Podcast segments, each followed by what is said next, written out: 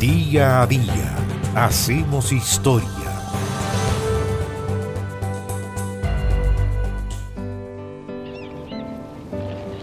Por decreto del 22 de marzo de 1862 se fundó el Liceo de Hombres de Valparaíso, posteriormente denominado Eduardo de la Barra. Su primer rector fue Joaquín Villarino. De acuerdo a un texto de Florencio Valenzuela Soto, la historia de ese establecimiento se entrelaza con el desarrollo cultural, social y material de Chile.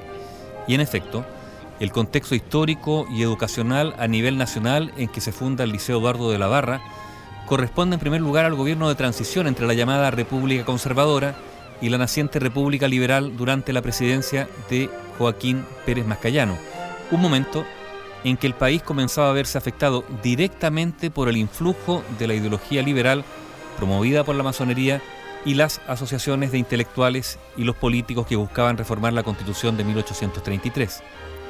El decreto de fundación del Liceo de Hombres de Valparaíso decía textual, considerando la importancia de la ciudad de Valparaíso, que tanto por su comercio y población como por su cultura reclama con urgencia de un establecimiento de educación en que puedan hacerse los estudios preparatorios necesarios a cualquier profesión científica y aquellas especiales más en armonía con el carácter de la localidad, he venido a acordar y decreto, créase en la ciudad de Valparaíso un establecimiento de educación que llevará el nombre de Liceo de Valparaíso.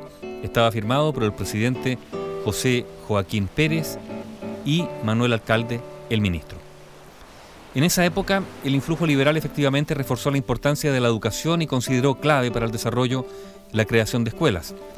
Esa política se concentraba casi exclusivamente en los grandes centros urbanos, amparados por la Ley de Instrucción Primaria del año 1860.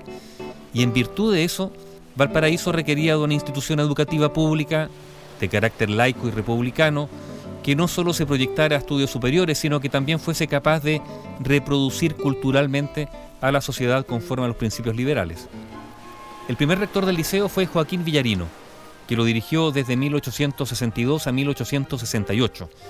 Era profesor de matemáticas y física y había sido rector del Liceo de La Serena. En Valparaíso, su actuación fue muy destacada. Se dice que su ojo vigilante lo escudriñaba todo. El régimen disciplinario que existía entonces, muy distinto al actual, era severo, tanto en las clases como en los patios, y entre los castigos usados estaban el guante, el ponerse de rodillas e incluso el encerrar a los alumnos en cajones altos y angostos.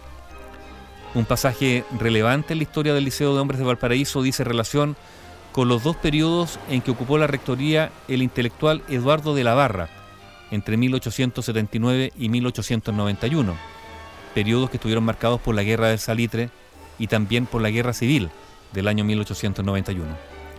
Como consecuencia de este último conflicto, el rector Eduardo de la Barra, un activo masón, tuvo que salir clandestinamente a Argentina ya que se adscribía al bando del gobierno del presidente José Manuel Balmaceda.